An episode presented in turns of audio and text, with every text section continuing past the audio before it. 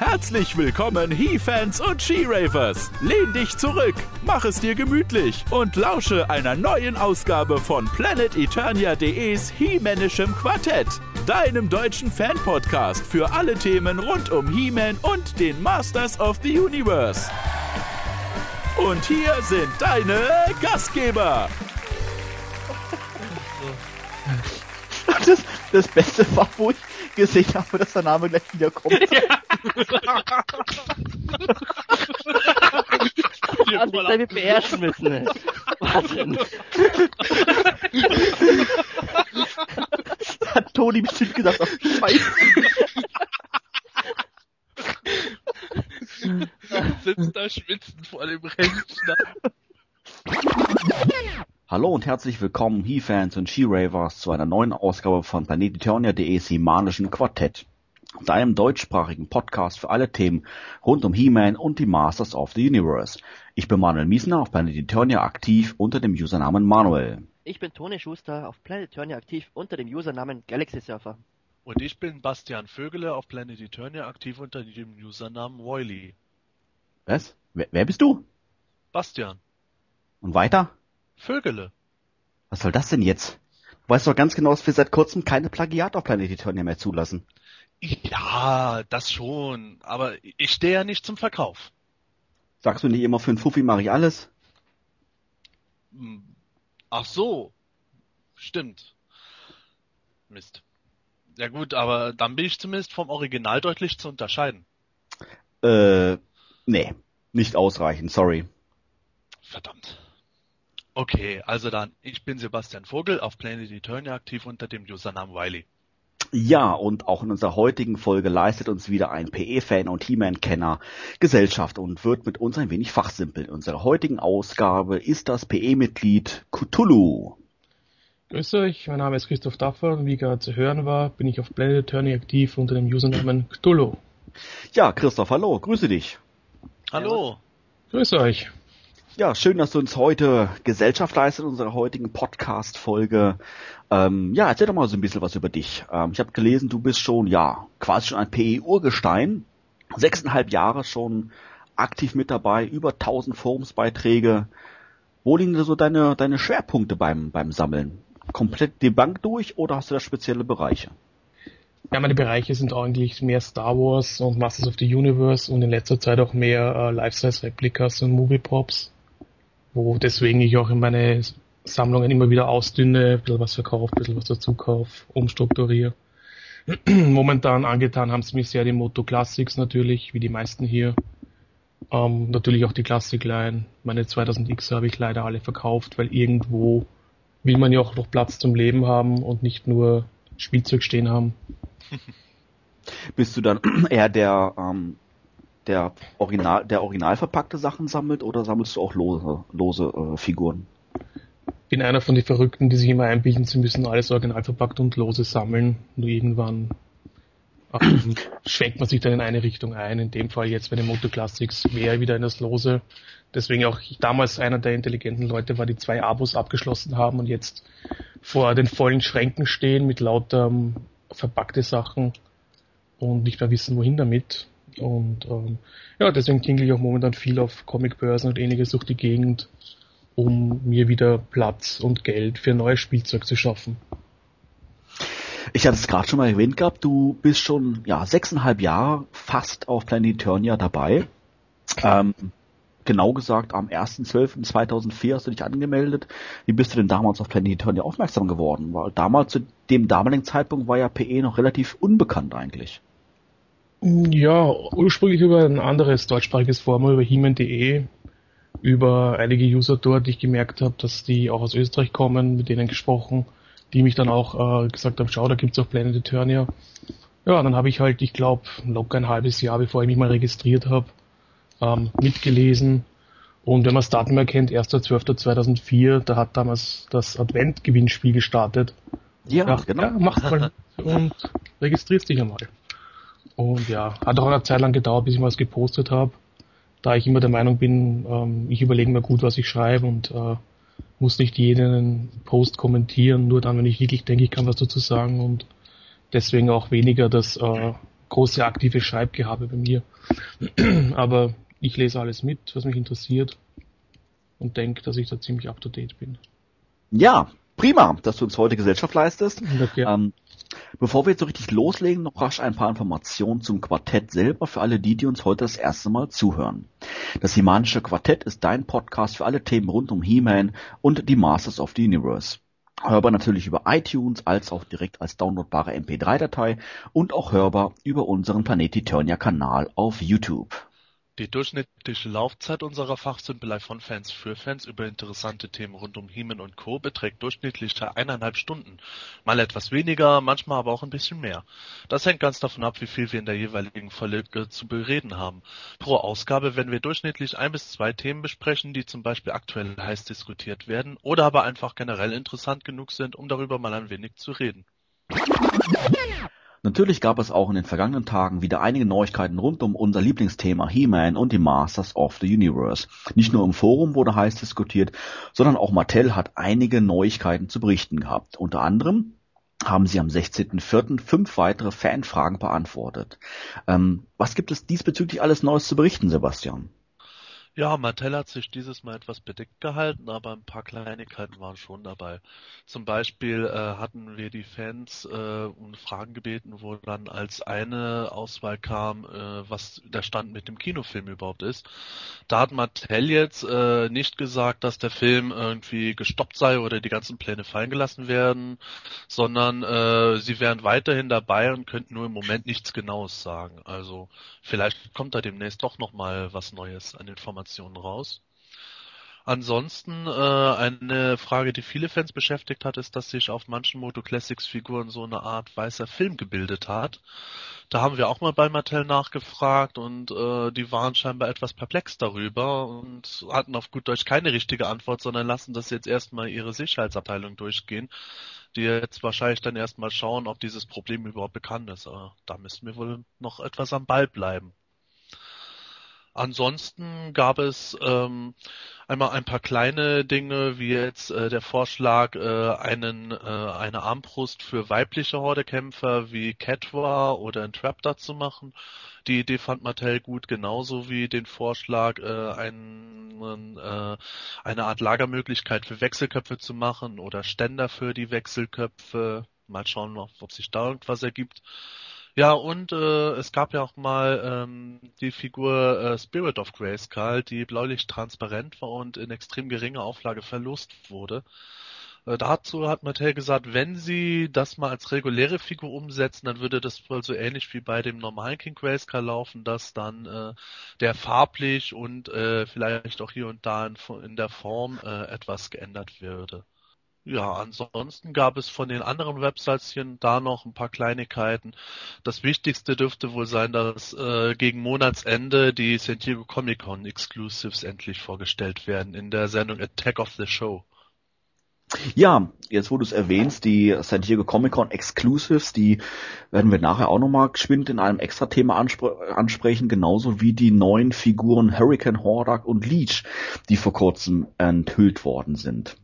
Aber vorher ähm, gehen wir da einfach vielleicht nochmal die Neuigkeiten rund um Matty mal durch.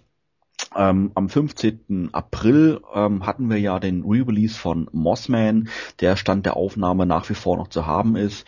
Das Weapons Rack wurde verkauft. Hier gab es ja äh, im Vorfeld diese Meldung, dass äh, der Preis, der ursprünglich kommuniziert worden ist, nicht korrekt war und somit nicht für 10 Dollar verkauft wurde, sondern für 12 Dollar. Das ist Stand jetzt auch noch zu haben. Panther, Panther, je nachdem wie man es aussprechen mag, war wohl der Favorit schlechthin ähm, am 15. April gewesen. Der war nach ganzen zwei Stunden und 56 Minuten bereits ausverkauft. Und Sebastians Lieblingsfigur Cyclone, wir wissen es alle, der ist noch zu haben und ich vermute mal, da hat auch Sebastian seine Finger mit im Spiel und ähm, dass der äh, noch nicht so rasch ausverkauft war, wie vielleicht angedacht. Oder Sebastian? Nee, ne? Naja, ich habe mich da rausgehalten, aber immerhin ist Cyclone auch schon so gut wie ausverkauft. Nach jetzt Alles. Stand. Christoph, wie sieht's bei dir aus? Bist du mit einem Abo versorgt oder kämpfst du dich jeden Monat durch den Matty Store? Ich habe mich auf die faule Haut gelegt und habe mich mit einem Abo, mit einem All-In-Abo bei Matty ähm, versorgt. Aber trotzdem die ganzen äh, Monatsfiguren oder eventuelle ähm, Spezialfiguren oder Fahrzeuge hole ich mir dann trotzdem noch direkt von der Webseite, so wie es Rappens, Rappens, Rappens Rack. das Weapons Rack, genau. Wie das Weapons, genauso wie das Weapons Rack letzten Monat habe ich genauso von der Webseite holen müssen nochmal. Ähm, ja, und hin und wieder, wenn ich Figuren finde, die ich mehr als einmal haben möchte, wegen irgendwelche auszusparen, Körperteile oder ähnliches, dann hole ich mir die auch nochmal. Ähm, wie gesagt, ich habe heuer nur mehr ein Abo genommen, im Gegensatz zum vorigen Jahr mit zwei Abo, weil es auch finanziell und platzmäßig einfach zu viel wird. Ja, alles klar. Ähm, am 16.05. geht es auf Matti diesmal weiter. Hier natürlich aufpassen, nicht der 15.05., sondern diesmal ist es der 16.05. Dort werden zu haben sein ähm, Catra und ein Re-Release von She-Ra wird angeboten werden, ebenso ein Re-Release von Whiplash oder Whiplash, beziehungsweise dann noch ein Re-Release von Stratos. Ähm, Stratos, der ist jetzt hier bereits das dritte Mal im Verkauf, das heißt, am 16.05. werden hier die Restposten der zweiten Auflage unter den Fans verteilt. Ähm, kleine statistische Information dazu. Der erste Verkauf, der erste Ausverkauf von Stratos, der war nach vier Tagen. Der zweite Ausverkauf, also sprich das erste Re-Release, ähm, hielt ebenfalls vier Tage durch und plus neun Stunden. Und jetzt am 16.05. gibt es dann quasi den Rest vom He-Man seinen treuen Gefährten. Ähm, The Whiplash ähm, seine erste Auflage war, ja, sagen und schreibe bloß 43 Minuten online. Wer da keine Gelegenheit hatte, sich die Figur zu sichern, kann es am 16.05. nochmal versuchen nachzuholen. Ja, und auch Shira, ich hatte es gerade schon erwähnt gehabt, wird auch zu haben sein. Der erste Ausverkauf war nach ganzen 16 Minuten. Ja, mit Ketra geht jetzt ein weiteres Mitglied der ja, wilden Horde will ich jetzt nicht, nicht sagen, obwohl offiziell ist es ja zur wilden Horde, aber drücken wir es vielleicht mal aus, der Shira Princess of Power Line ähm, wird angeboten zum Verkauf. Christoph, ist das ähm, das Thema Prince of Power generell auch was für dich oder wäre das eine Figur oder eine Line, wo du sagst, wenn du die Wahl hättest, du bist ja im Abo, hast du gesagt, wenn du die Wahl hättest, wo du doch verzichten würdest? Verzichten nicht. Ich bin so in der Hinsicht, nein, die Figuren sind ja auch für sich schön gemacht und ähm, ist jetzt nicht eine Line, die ich jetzt gezielt sammeln würde, aber wenn ich schon das Abo habe, dann hole ich mir die Figur natürlich auch und stelle sie auch auf daheim. Ähm, das war die, das mit dem, das war das, mit dem man sich am, am Jahresanfang oder am Abo-Anfang ja rechnen muss, dass Sachen dabei sind, die einem vielleicht doch nicht so interessieren. Aber in dem Fall, ja, es ist schön gemacht. Und warum nicht? In meiner Kindheit hatte ich nie Shira irgendwie daheim oder irgendwas am Hut. Da war Gott sei Dank eher He-Man in meinem Kinderzimmer aktiv. Ähm, und hatte auch so kaum Kontakt zu dieser Line. Da auch witzigerweise meine ganzen Freundinnen in dem Alter mehr mit He-Man als mit Shira gespielt haben. Daher ist auch irgendwie die Beziehung zu dieser Line nicht so groß. Aber für die Komplettheit schlägt es mir gerne ins Regal. Ja, von, von Catra wissen wir ja vom Cartoon her, dass sie sich ja dank ihrer Maske in eine niedliche kleine Miezekatze verwandeln kann. Sebastian, gibt's da schon irgendwelche Äußerungen oder ähm, Gerüchte von Mattel, ob das die Figur oder das Tier letztendlich dann auch rauskommen wird? Mattel hat sich dazu eher bedeckt gehalten, aber sie haben äh, Catwas Katzenform als Möglichkeit in Aussicht gestellt. Das ist halt wieder das übliche Mattel-Prinzip, nichts ist unmöglich. Und äh, wir müssen auf gut Deutsch einfach mal abwarten, was dann noch passieren wird in Zukunft. Aber sagen wir mal so, wenn jetzt tatsächlich mal eine Cringer-Figur erscheinen sollte, hätten sie im Grunde schon den Großteil der Formen, die sie für Katwas Katzenversion bräuchten. Selbstverständlich gab es auch in den letzten Tagen wieder einige Neuigkeiten direkt auf planeteturnia.de. Heute, beziehungsweise ich weiß nicht genau, an welchem Tag du diesen Podcast hier anhörst, am 30.04. der Geburtstag von Planeturnia und PE wurde acht Jahre alt. Herzlichen Glückwunsch!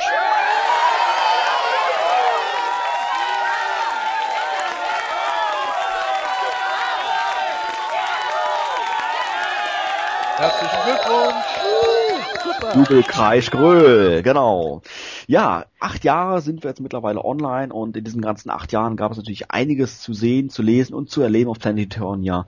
Und was das genau war, das ist auch eins unserer heutigen Themen, was wir in Kürze besprechen werden.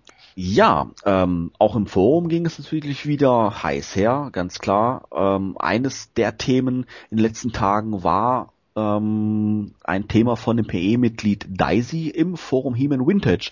Und zwar hat er die PE-Gemeinde gefragt, würde, würdest du ähm, deine Sammlung verkaufen oder beziehungsweise würdest du deine Sammlung nie verkaufen? Ähm, Christoph, wie sieht das bei dir aus? Ähm, du hast vorhin schon mal ein bisschen erwähnt gehabt, dass du ja schon mal Sachen kaufst und verkaufst.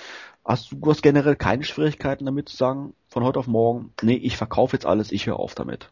Generell Problem habe ich damit nicht. Es kommt nur auf die Teile an. Ähm, wenn ich jetzt irgendwelche Sachen habe, an die ich einfach das Interesse verloren habe, dann werden die halt rigoros verkauft, weil das wird halt, wenn der Platz halt knapp wird, warum soll ich das weiterhin aufheben? Oder mich dran, wenn ich mich dran nicht mehr freue. Trotzdem, es gibt Stücke, die will man nicht verkaufen und den hängt man irgendwie entweder, weil sie aus der Kindheit sind oder weil sie eben ja spektakuläre Geschichten dahinter sind, wie man sie erhalten hat oder wie man drankommen ist oder weil man eben ewig danach gesucht hat und das jetzt der heilige Gral für dich ist. Aber trotzdem, hin und wieder habe ich auch so einen Rappel von einem Tag am anderen, dass dann halt bestimmte Teile ja, verkauft werden. Was aber, wie gesagt, ähm, wie vorher erwähnt, sich auch immer wieder ähm, auf die Stücke bezieht, was. Interessen ändern sich halt immer über die Zeit, aber trotzdem halt, ähm, man kann nicht alles aufheben, weil sonst würde ich jetzt schon langsam, ja, entweder eine Wohnung brauchen, oder besser gesagt ein Lager brauchen, das größer als meine Wohnung ist. Und dann hat man im Endeffekt ja auch nichts von den Sachen, weil dann hast du sie ja irgendwo eingeschlichtet oder verstaut in Kartons oder irgendwo liegen und dann machen sie auch keinen Spaß. Nur des Habens wegen Sachen aufheben, die ihn eigentlich dann nicht mehr interessieren, ist dann wie gesagt nicht mein Ding. Bei mir ist das ähm, ja eigentlich so, ich habe es in dem, in dem ähm, Forumsbeitrag, beziehungsweise ich habe es in den Thread reingeschrieben gehabt auch, ähm, die meisten Sachen, die ich besitze, sind aus meiner Kindheit und ähm, dadurch haben sie für mich einfach einen besonderen Wert. Und ich würde die, glaube ich, auch so erstmal nicht hergeben. Also wenn, selbst wenn ich das Interesse verlieren würde, würde ich sie, glaube ich, wirklich ein, ähm, ja, eintüten irgendwo und sauber verstauen. Aber ich glaube, hergeben würde ich sie jetzt nicht. Anders ist es jetzt beispielsweise, ich habe auch sehr viel 2000X gehabt und auch Sections gehabt und sowas alles, die ich mir natürlich als Erwachsener gekauft habe, ganz klar. Da habe ich diese ähm, ja, ich würde mal sagen, emotionale Beziehung nicht zu und ähm, wo ich dann gemerkt habe, Mensch, ich gucke die eigentlich gar nicht mehr an, habe ich auch keine Schwierigkeiten gehabt, die letztendlich zu verkaufen. Toni, ich glaube, bei dir ist es ähnlich, du hast auch sehr viel noch aus deiner Kindheit. Wie, wie sieht's da bei dir aus? Könntest du dich davon lösen oder auch eher nicht? Na, da geht's mir ganz genau wie dir. Es ist, wie du schon sagst, diese emotionale Bindung, also vor allem zu den Classic-Sachen, also die Vintage äh, Reihe. Die habe ich eben aus der Kindheit und von denen könnte ich mich niemals trennen. Also da müsste schon wirklich was Schlimmes passieren. Ich wüsste jetzt nicht was, aber ähm, zum Beispiel ist ja auch so, die Sachen, die ich hinterher gekauft habe, auch von den Vintage-Sachen, also ich habe ja in den letzten Jahren mal ein paar Mocks mir zugelegt, aber die habe ich dann, als ich mal wieder Geld gebracht habe, doch verkauft, weil ich dachte mir eben immer, die sind eben nicht so, die habe ich eben nicht aus der Kindheit und die, von denen kann ich mich einfach leichter trennen. Denke ich mir, die kann ich mir dann irgendwann doch mal wiederholen. Aber eben diese Originalteile, die ich mir damals, die ich damals geschenkt bekommen habe oder mir gekauft habe, die sind nicht zu ersetzen. Das ist egal, ob ich mir jetzt diese Figur nochmal holen würde, das wäre einfach nicht das gleiche. Mit anderen Sammlungsbereichen ist es auch wieder das gleiche. Mein Hauptproblem ist, dass ich mich schwer trennen kann von meiner von allgemein von meinen Sachen. Deswegen ist es ja auch so, dass hier eben alles voll steht oder der Keller überfüllt ist und ich gar keinen Platz mehr habe, um das wirklich schön aufzustellen. Aber ich will mich eben trotzdem nicht davon trennen. Das ist wirklich mein Problem. Sebastian, ich weiß gar nicht, wie ist das bei dir? Hast du noch einige Sachen aus deiner Kindheit oder hast alles neu gekauft, was du jetzt zu Hause hast? Doch, ich habe noch ziemlich viel aus meiner Kindheit. Etliches musste ich neu kaufen, weil die Sachen dann kaputt waren oder andere Sachen habe ich dann einfach äh, entsorgt, weil die äh, nicht mehr gut genug beieinander waren. Aber ähm, ich würde mal sagen, von meinen Vintage-Sachen ist ein gutes Dreiviertel aus meiner Kindheit. Und äh, da würde es mir auch extrem schwer fallen, mich davon zu trennen. Aber auch andere Sachen, jetzt nicht aus meiner Kindheit sind, sondern wie Christoph schon gesagt hat, wo äh, spannende Geschichten dahinter stecken, wie beispielsweise der Chase Fisto, der in meiner Vitrine steht, wo einfach so eine äh, wahnwitzige Story dahinter steht, wie ich überhaupt dazu gekommen bin. Da äh, habe ich auch schon arge Bauchschmerzen, den irgendwie zu verkaufen, auch wenn ich schon Angebote bekommen habe. Ich glaube, da müsste wirklich etwas ganz Extremes passieren, dass dass ich das Geld dringend für eine OP meiner Kinder bräuchte oder um das Haus zu halten oder sonstige Geschichten, die wirklich arg an die Substanz gehen.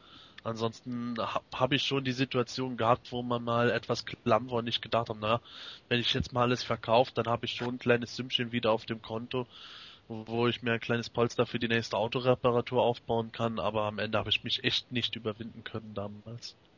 Ähm, noch dazu fügen möchte ich noch auch mein ganzes Spielzeug aus der Kindheit besitze ich auch witzigerweise noch total. Egal ob es jetzt He-Man oder Mask oder äh, was hatte ich da noch, Turtles war. Ähm, ich war auch noch damals schon, ich war eigentlich der, der Typ Mensch, der nie die Verpackung weggeschmissen hat. Das heißt, meine Eltern haben sich immer gefreut, dass ich nachdem ich mit dem Zeug gespielt habe, es wieder in die Verpackung geschoben und dann ins Regal gestellt habe. Ordnungsfanatiker. total, total. Das, boah, das ist alles verloren gegangen über die letzten Jahre, witzigerweise. Ah, die, die, die Ordnungsfanatismus. Ähm, nein, aber das Praktische daran ist, ich habe halt die Fahrzeuge, zum Beispiel bei dem Mask, immer wieder ins, in die Kartons zurückgegeben, ins, in, in, ins Regal. Und wie ich dann von meinen Eltern ausgezogen bin, wirklich mein ganzes Spielzeug plus noch meine ganzen alten Kindersachen mitgenommen. Ähm, und auch dann schön eingeschlichtet in Kartons mit den Verpackungen sogar wiederentdeckt quasi. Und das war schon irgendwie ganz ein eigenes äh, Ding. Die sind auch so Sachen, die ich äh, nicht verkaufen würde oder nicht, also, oder auch, wie gesagt, erst im letzten Schritt verkaufen würde, wenn irgendwas dringend wäre.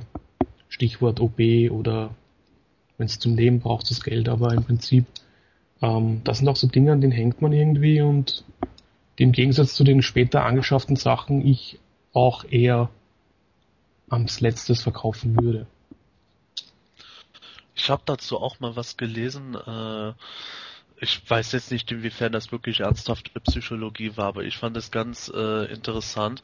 Da wurde gesagt, dass äh, nicht nur jetzt allgemein wir He-Fans, sondern halt viele Leute an gewissen Sachen aus der Kindheit, so Lieblingsspielzeug oder Kuscheltier hängen und das weit ins Erwachsenenalter hineintragen, eventuell auch bis zum Tode, weil das für sie die Kindheit äh, darstellt. Also das ist quasi das Symbol der eigenen Kindheit. Die Kindheit ist vorbei, aber durch dieses Symbol wird ein Teil der Kindheit für die Leute bewahrt. Und ich kann mir wirklich vorstellen, dass das so ähnlich auch bei uns ist, weswegen man einfach so enorm an diesen Dingen hängt. Ja, das kann ich mir schon ganz gut vorstellen, weil du mit deiner Kindheit ja ja eine sorgenfreie Zeit irgendwo auch verbindest, ne? Nicht so wie heute, wo du dann Rechnungen bezahlen musst und arbeiten gehen musst und Auto reparieren lassen musst und sowas alles. Und ähm, deshalb du dich einfach gerne dran an deine Kinder zurückerinnerst. Gut, Toni vielleicht nicht so, weil er immer in den Keller musste, aber ich sag mal so, in, in Summe verbindest du mit deiner Kindheit doch einfach eine schöne Zeit. Und ich denke, deshalb hebst du es vielleicht einfach auf, auch für die ganzen Sachen. Doch mich erinnert es auch an die schöne Zeit in der Kindheit. Selbst im Keller. Ich habe gerade okay. eingerichtet da unten. Kinder und als du noch mit gespielt hast. Kinder und Keller ist in Österreich immer so ein eigenes Thema. Ja, das glaube ich dir, aber das brauchen wir, glaube ich, jetzt im Podcast hier nicht angehen, du. aber das mit den Verpackungen kommt mir auch sehr bekannt vor. Ich habe mir damals auch immer die ganzen Packungen aufgehoben und auch die ersten Sachen, die ich damals bekommen habe, immer wieder zurückgelegt oder gesteckt in die Packung. Auch Nightstalker damals, der ja. wurde immer wieder in die Packung reingelegt und aber leider wenn man es halt dann doch so rumliegen lässt, dann ist es die Mutter, die das Zeug schnappt und wegschmeißt. Meine Eltern haben mich immer probiert, krampfhaft zu überreden, einen, auf einen Kinderflohmarkt zu gehen mit meinem Zeug. Also es war wirklich immer wieder ein Kampf. Na willst nicht doch, nein, na willst nicht, nein. Dann sind ja. dann sind mit mir einmal auf so einen Kinderflohmarkt hingegangen, wollten mir zeigen, wie toll das ist. Schau, da verkaufen alle ihr Zeug und so. Und ich bin da gestanden, wow, die verkaufen alle He-Man-Sachen. Und bin dann mit mir wieder reingekommen nachher. Es ging der Schuss nach hinten los. Total. Ich finde aber, es gibt auch heute kein gutes Argument, äh, seine klassischen Sachen von damals zu verkaufen, weil man muss doch gestehen, die meisten sind nicht wirklich in gutem Zustand. Die haben eben diese besondere Bedeutung für uns, aber eigentlich sind sie eher schlecht erhalten und was bekommt man dafür noch? Also für die losen, ausgepackten Sachen die paar Kröten, die man da bekommen würde, da lohnt sich wirklich nicht. Ich glaube, also, keine, keiner wird sich für meinen abgekauten Skeleton interessieren. Ja, eben. Nee, das, das stimmt schon, was du sagst, Toni. Sag mal, für, für, für die meisten Figuren kriegst du da vier, fünf, sechs Euro oder irgendwas. Vielleicht sag mal ein paar Euro mehr, wenn sie wirklich gut erhalten ist, aber ähm, gut, vielleicht macht es im Endeffekt dann auch die Summe, wenn du dann mal wirklich da 40, 50 Figuren verkaufst oder sowas, aber ähm, ja, da ja. müsste es mir wirklich schon sehr schlecht gehen, dass ich dann, sagen wir mal, die ganze klassische Sammlung für einen Hunderter verkaufen müsste, nur um das eben zu haben. Ja, das war natürlich nicht das einzige Thema, was in den letzten Tagen im Forum vom PE heiß diskutiert wurde. Ein anderes Thema, was in die ähnliche Schiene geht, ist eröffnet worden von Two Man E Faces im Forum He-Man Classics Retro. Und zwar wollte er wissen, lässt euer Interesse so langsam nach? Also das Interesse natürlich an dieser neuen Masters of the Universe Classics Line. Er hat seinen Thread gekoppelt mit einer Umfrage. Zur Zeitpunkt der Aufnahme haben 18 ähm, Fans abgestimmt mit Ja, mein Interesse lässt so langsam nach. 52 Stimmen, was natürlich hier ganz deutlich überwiegt, haben gesagt Nein, das Interesse lässt nicht nach. Und 18 Stimmen waren sich unschlüssig und haben gesagt, ja, bei mir ist das immer so ein Auf und Ab. Wie ist das bei euch? Habt ihr in den letzten ähm, Jahren, seitdem die Moto Classics Line läuft, ähm, eine andere Beziehung aufgebaut zu dieser Serie? Wart ihr am Anfang eher euphorisch und jetzt ist es für euch schon normal? Oder wart ihr vielleicht am Anfang eher desinteressiert und ihr dafür jetzt interessiert? Ähm, oder gab es eigentlich gar keine irgendwelchen Wandlungen, Toni? Also es war natürlich schon so, dass anfangs eine wirkliche Euphorie da war. Das ist natürlich ganz normal, weil man endlich diese Figuren haben konnte in dem Look, wie man sie sich damals schon gewünscht hätte. Und mittlerweile sind halt die hauptsächlichen Charaktere, also in, in meinem Fall die Charaktere, die ich haben wollte, sind erschienen. Also dazu gehören eben Man at Arms, Tila, Skeletor, die sind dann eben in diesem Look rausgekommen, wie ich sie immer haben wollte. Und natürlich fehlen jetzt immer noch ein paar Charaktere, aber man kann jetzt nicht sagen, dass das Interesse nachgelassen hat. Es hat sich zwar ein bisschen gelegt, aber das Interesse ist immer noch da. Man kann, es ist nur so, dass man vielleicht mal ein bisschen weniger Zeit hat, sich wirklich dem Ganzen zu widmen, auch berufsbedingt zum Beispiel. Aber nachlassen, das kann man jetzt nicht sagen, dass das der Fall ist. Sebastian, du hattest ja schon in einer anderen Ausgabe vom Podcast gesagt gehabt, dass dein Interesse wohl nie schwinden wird und du sicherlich bis zur Rente Tollfiguren sammeln wirst. Von daher nehme ich jetzt einfach mal an, dein Interesse ist nach wie vor vorhanden für die Moto Classics, oder? Ja, absolut. Da muss ich sagen, dass mein Interesse sich eigentlich in keinster Weise gewandelt hat. Ich sehe das äh, immer etwas so mit dem Interesse. Ich vergleiche das manchmal etwas mit äh, der ersten Verliebtheit. Am Anfang ist alles toll und prima und spannend, aufregend und neu. Und das setzt sich und dann stellt sich heraus, äh, ob äh, diese Beziehung sozusagen hält oder ob äh, sich das wieder zerschlägt. Das sieht man halt an manchen Leuten, die dann innerhalb von zwei Jahren oder drei Jahren dann auf einmal sagen, ach nee, jetzt verkaufe ich mein Zeug wieder. Während die anderen sagen, nee, es ist weiterhin für mich toll. Und zuletzt letzterem gehöre ich dann wohl eher. Ich bin da eine treue Seele. Christoph, warst du von Anfang an begeistert von der neuen Line? Total. Also total mitgegangen von Anfang an, alles beobachtet, alles interessiert und auch freudig dann eingestiegen, fleißig mitbestellt und ja, also die Begeisterung im Prinzip hat sich äh, sage mal, nicht gelegt, sondern eher gewandelt in eine Richtung von, man erwartet so immer noch freudig, was kommt und was dann, äh, und ob es kommt, das ja mit Schneckenversand ja teilweise extrem mühsam ist hier. Aber im Prinzip, die Begeisterung ist nicht mehr so stark wie am Anfang. Es ist zwar noch die Freude da, und ich mache das auch Ding auch, jetzt auch wahrscheinlich bis zum Schluss durchziehen, außer es gibt finanzielle Probleme. Einzige, was ich immer wieder so den leichten Hänger habe, ist, wenn Charaktere rauskommen, die einem, wie, wie vorher schon gesagt, ähm, bei Catra, die einem vielleicht ein bisschen weniger interessieren. Äh, aber. Jetzt, jetzt musst du nochmal wiederholen, Christoph. Jetzt hat Sebastian reingekotzt. Das hast mich total aus meinem Konzept gebracht, echt. Ich habe das so schön in meinem Kopf zurechtgereiht. Es gibt immer, so wie vorher erwähnt, auch mit Catra gibt es Figuren, die eben ähm, nicht so dir äh, Begeisterung auslösen, aber trotzdem die Freude ist drauf da, da es ja teilweise extrem schön gemacht, designt sind und trotzdem dann auch noch weiterhin eine Bereicherung im Regal sind. Wobei du natürlich als äh, ähm, Abo-Sammler natürlich ja gar nicht, äh, gar keine Figur auslassen könntest. Du musst ja letztendlich ja dann nehmen. Das habe ich ja vorher schon, also wie vorher schon erwähnt, ähm, das ist ein Ding, dem man sich bewusst ist, wenn man das Abo eingeht und ja, man kann sie ja immer noch verkaufen auf Sekundärmarkt, aber wie man es oft genug auf PE erlebt, wenn Figuren, die nicht so beliebt sind, dann äh, wie dann ein Verkaufsthread nach dem anderen aufpoppt. Aber ähm, im Prinzip ja, das ist ein Risiko, das man eingeht bei dem Abo. Aber bis jetzt wurde ich nicht großartig enttäuscht und habe trotzdem alle im Regal stehen.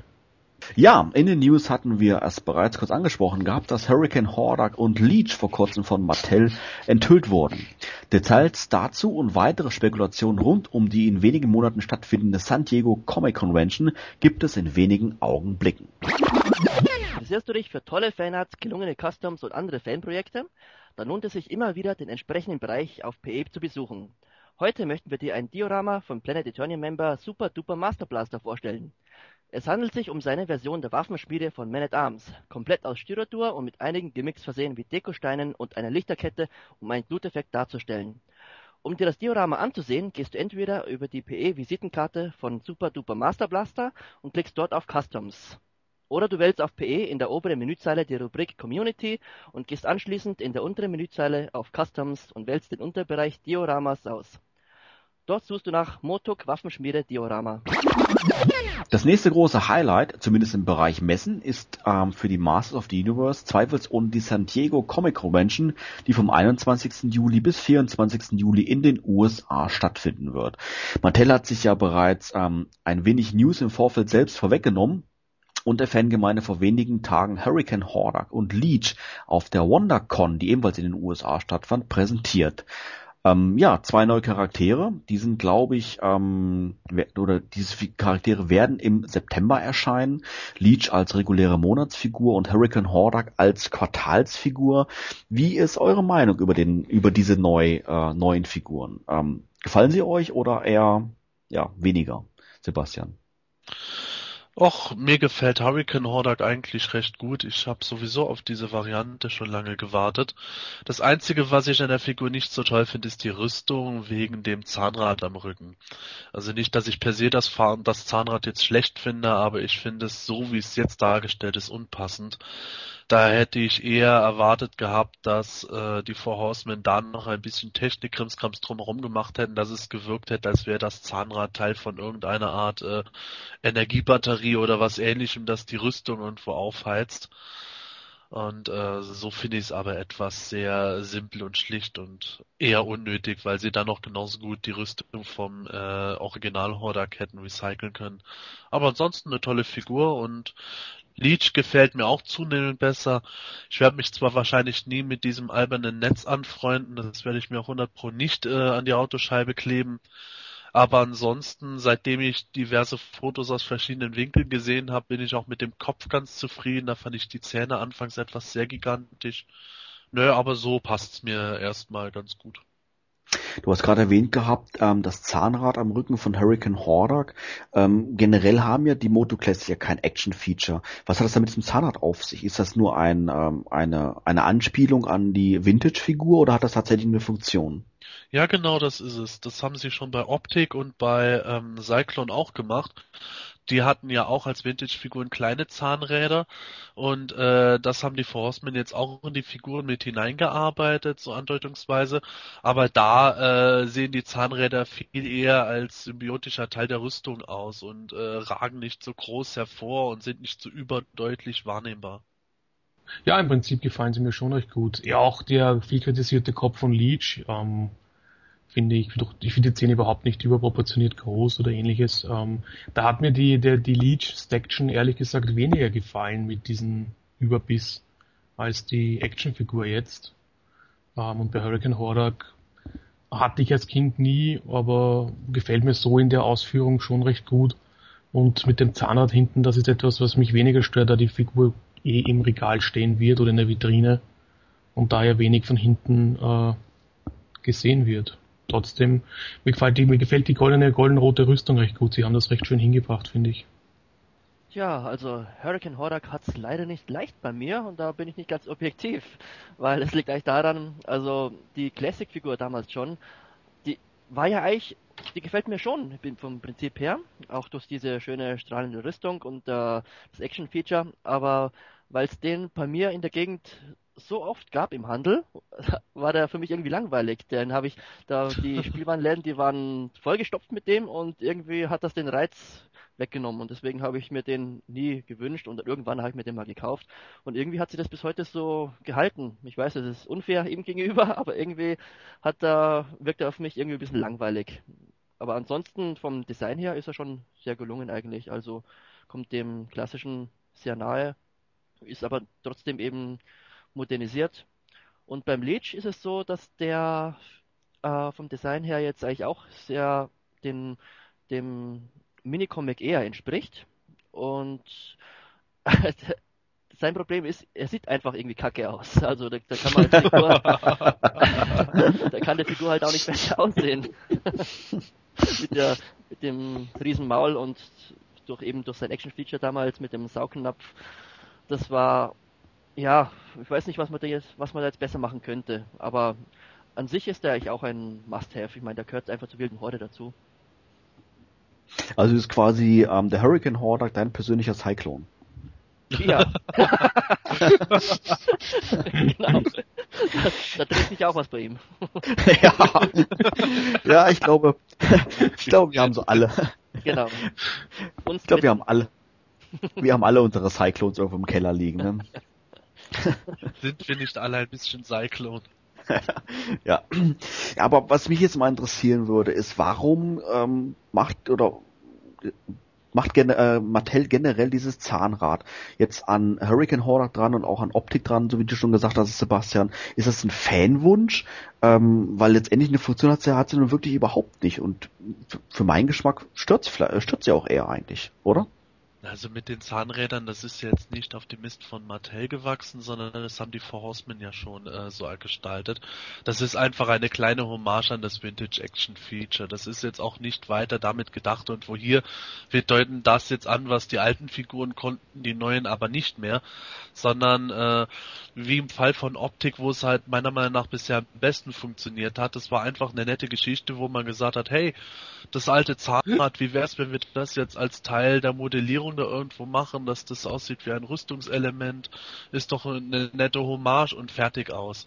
Bei, bei Hurricane Hordak funktioniert es nur leider eben nicht so gut, weil das Zahnrad dermaßen aus der Rüstung hervorstarkt, dass es einfach irgendwie plump aussieht.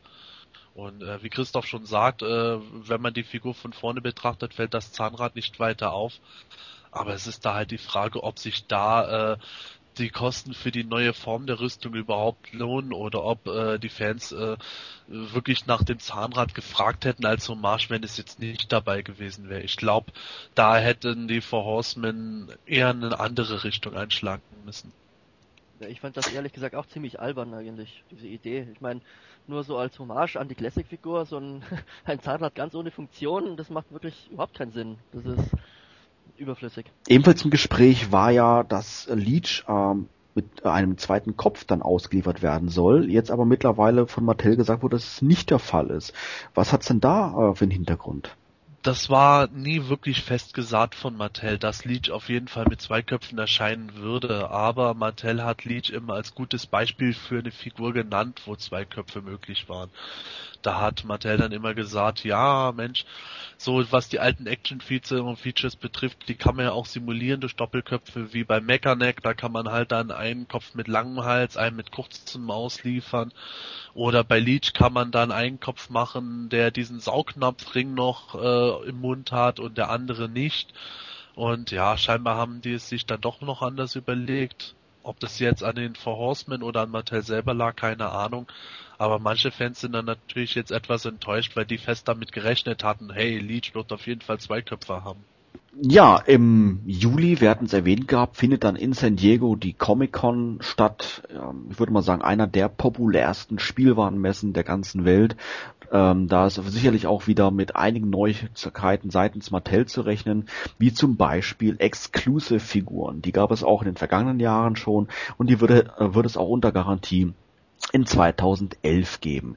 Hier gibt's schon wieder hier und da ein paar Gerüchte. Hier wird gemunkelt, da wird gemunkelt, was das für eine exklusive Figur sein kann. Sebastian, was, was spricht denn das Fandom?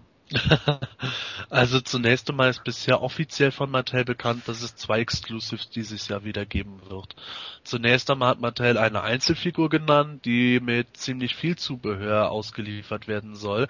Und von der wird es wohl eine etwas anders verpackte Version auf Matty Collector im Anschluss geben. Und als zweites, was äh, gar nicht eine so alte Neuigkeit ist, äh, es wird auch ein Dreierpack geben, Da ist aber noch überhaupt nichts Näheres bekannt. Und da ranken sich natürlich jetzt zahlreiche, zahlreiche Gerüchte drum, was das jetzt alles sein könnte. Also bei der Einzelfigur hält sich nach wie vor am hartnäckigsten das Gerücht, dass äh, Königin Malena ist. Da wird gesagt, dass das äh, zahlreiche Zubehör der Raumanzug von ihr sein könnte, der eventuell sogar aussieht wie dieser Raumanzug, der bei Castle Grayskull als Pappaufsteller früher beilag. Und ähm, es könnte möglich sein, dass die Esther die San Diego Comic Con Version mit dem Raumanzug angezogen verpackt ist und die reguläre Version ohne Raumanzug oder umgekehrt. Ja, und was das Dreierpack betrifft, da wird halt viel jetzt spekuliert. Es könnten vielleicht die Star Sisters sein. Ein weiteres Gerücht besagt, dass es vielleicht äh, eine Variante von König Randor sein könnte, plus eine Variante von Prinz Adam, plus Cringer. Was daran ist, weiß man jetzt halt auch nicht. Und das dritte Gerücht, das ich gehört habe, ist, dass es gar kein äh, Dreierpack mit drei normalen Figuren sein könnte, sondern eher mit Minifiguren, wie jetzt eben Cringer, Kaul und Loki oder Cringer, Odifos und Mini Marso, also die kleine Version von Count Marso. Aber da, wie gesagt, ein, eine Idee ist so gut wie die andere, da müssen wir jetzt einfach mal abwarten. Wobei jetzt ja dann Mattel mit Marlena im Raumanzug, würden die dadurch nicht automatisch bestätigen, dass Marlena von der Erde kommt? Oder haben die das bereits bestätigt? Also bestätigt haben sie es noch nicht, aber du hast recht, das könnten sie durchaus da bestätigen auf die Art und Weise. Es gibt ja auch nach wie vor noch das alternative Gerücht, dass Cringer Malena beiliegen könnte, aber dann äh, wär, wäre es wieder eher unwahrscheinlich, dass sie zugleich mit enorm viel Zubehör erscheinen würde, weil sagen wir mal auf gut Deutsch, was hat Malena schon immer als großartiges Zubehör gehabt? Eigentlich nichts, die ist immer eher durch die Gegend gerannt oder hat auf ihrem Thron gesessen. Insofern würde der Raumanzug als einziges wirklich Sinn machen, sagen zu können, hey, da kommt wahnsinnig viel Zubehör raus, weil das im Grunde schon fast eine zweite Figur beziehungsweise ein Diorama halt darstellen würde. Christoph, wie stehst du da die Idee gegenüber, dass ähm, Planet Eternia verbunden ist mit der Erde durch Marlene? Ist das ein, äh, eine Tatsache, die man braucht oder die man ruhig weglassen könnte? Ganz ehrlich, es ist mir egal. Und so oder so wird akzeptiert, was kommt in den, in den Biografien. Bei mir ist es ja so, dass ich eigentlich nicht wirklich darauf bestehe oder dass es mir wichtig ist, dass gesagt wird, dass Marlene jetzt von der Erde kommt oder nicht. Ich meine, man ist es durch den Filmation-Cartoon jetzt doch gewohnt irgendwie und ich finde es jetzt eigentlich, weil die Geschichte hat mir sehr gut gefallen, da wie sie dann eben in der Geschichte der geheimnisvolle Pilot äh, mal so in den Vordergrund trat und die ganzen Helden gerettet hat, wo sie doch sonst normalerweise im Hintergrund ist und nichts tut, außer auf dem Thron zu sitzen. Und deswegen hat sie es eigentlich auch mal verdient, dass sie ein bisschen mehr Aufmerksamkeit bekommt. Und ich meine, das ist wirklich nur eine kleine Nebensächlichkeit, ob sie jetzt von der Erde stammt oder nicht. Das hat keinen großen Einfluss jetzt auf die Moto-Geschichte, finde ich. Deswegen kann man das zurück in die Biografie einfließen lassen. Und auch ein nettes Gimmick ist ja dann eben der Raumanzug. Und das von daher finde ich das wirklich ziemlich okay. Wobei man dazu auch noch sagen muss, äh, egal ob äh, Mattel jetzt schreibt, dass Marlena von der Erde stammt oder nicht, die werden es ohnehin schaffen, die Biografie wieder durchweg zu versauen. Christoph, hast du was gesagt gerade? Nee, ne? Na, ich habe gerade ein Bier aufgemacht. Ach so, alles klar. Stimmung!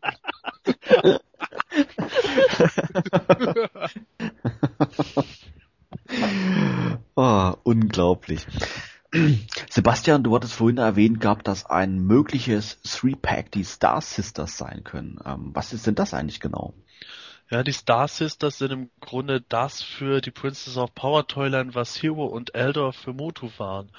Also ähm, in der nie produzierten dritten Serie der Toyline waren die Star Sisters ähm, vor allem voran Tallstar ähm, gedacht gewesen als Figuren, eben Star Sisters, äh, quasi drei, die miteinander in direkten Kontakt standen. Tolstar zum Beispiel konnte sich ähnlich wie Extender die Gliedmaßen den Starla hatte, glaube ich, ein Backpack, das Funken sprühen konnte, ähnlich wie Sword.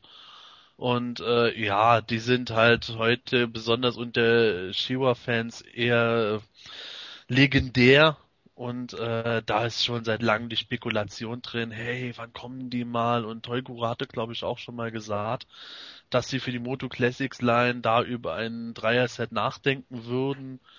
Und äh, ja, jetzt gibt's auch mittlerweile sogar das Trademark auf die drei Schwestern. Insofern wäre es durchaus möglich, dass wir die sehen. Ich tippe aber mal eher auf nächstes Jahr. Ähm, ja, ähm, wann können wir denn genau ähm, mit der Auflösung von Mattel rechnen? Wann werden die bekannt geben, welche Exclusives auf der diesjährigen Messe angeboten werden? Christoph, weißt du was darüber? Ah, was ich so mitbekommen habe, werden die in Ende des, ab des Monats, also Ende April, in einer Sendung von Attack of the Show in einer Folge äh, vorgestellt. So wie es Mattel schon mit einigen äh, Figuren gemacht hat. Das ist eine, meine, jetzt ein bisschen eine Sendung, die auf ähm, Schwartenkanal G4 läuft und uns immer wieder mit netten Gimmicks, Figuren und anderen Gadgets verwöhnt, die dann die Leute dazu bringt, ihr Geld aus dem Fenster zu werfen. Ja, allen Fans, die jetzt gerade schon dabei sind, zum Fernsehen zu hetzen, dem sei gesagt, G4 ist ein amerikanischer Kanal und natürlich bei uns so nicht zu empfangen, richtig? Hm, ja, stimmt. Also ich, also ich sehe ihn meistens übers Internet, beziehungsweise ähm, gibt es sicher irgendwelche Pay-TV-Kanäle, aber meines Wissens ist es auch, glaube glaub ich, größtenteils ein Online-Sender oder eben Kabelsender in Amerika. Hast du gewusst, dass deutsche Fans lange vor den Amerikanern die ersten 2000 X-Toys in grüner Verpackung erhielten? Bereits zum Kelder am 30. Juni 2004 hingen sie in deutschen Toys R Filialen aus. In den USA hingegen erschienen Venom Spitting Khan und Co. erst ab Herbst, ironischerweise in den dortigen Aldi-Filialen. Figuren wie Snake Armor He-Man, Claw Attack Stratos und viele Repaints waren in den USA durch das Ende der Toyler nie im Laden erhältlich, während sie in Deutschland problemlos auffindbar waren.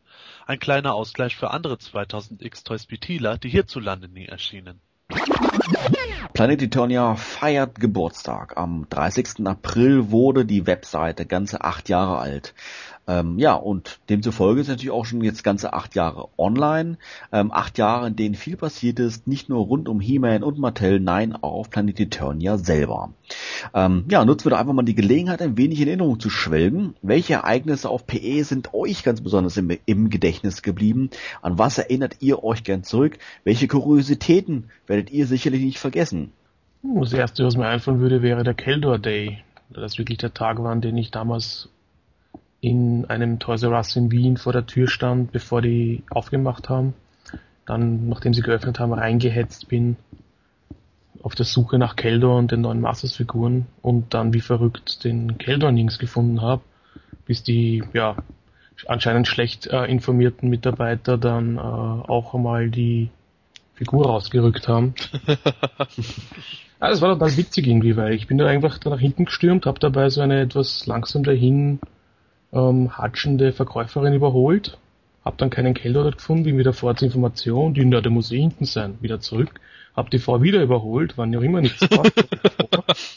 ähm, da ist noch immer, jetzt, na, oh, die Kollegin geht gerade nach hinten und hängt die Gutscheine dafür auf.